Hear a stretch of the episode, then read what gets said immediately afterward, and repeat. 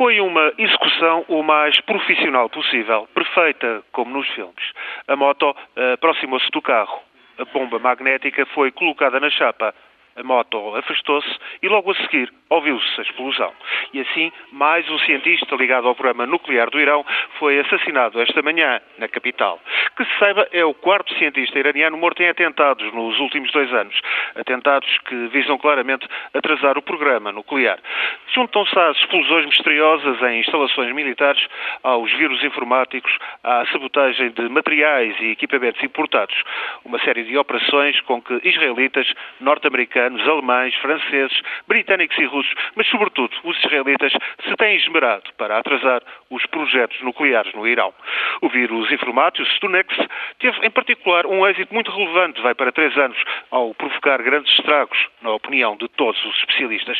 Mas esta guerra clandestina tem uma eficácia limitada, porque o Irão dispõe do essencial. O Irão tem a massa cinzenta capaz de dar andamento a um programa nuclear militar. Assassínios e sabotagens perturbam atrasam, mas não conseguem impedir que chegue a bom porto o grande objetivo estratégico de Teherão.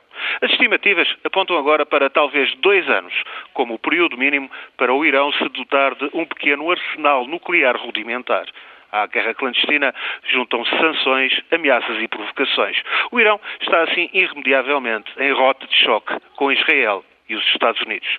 Mais um atentado esta quarta-feira, mais um norte-americano de origem iraniana detido e condenado à morte na passada segunda-feira. Tudo isto são apenas meros incidentes, os preliminares de uma guerra aberta que se aproxima.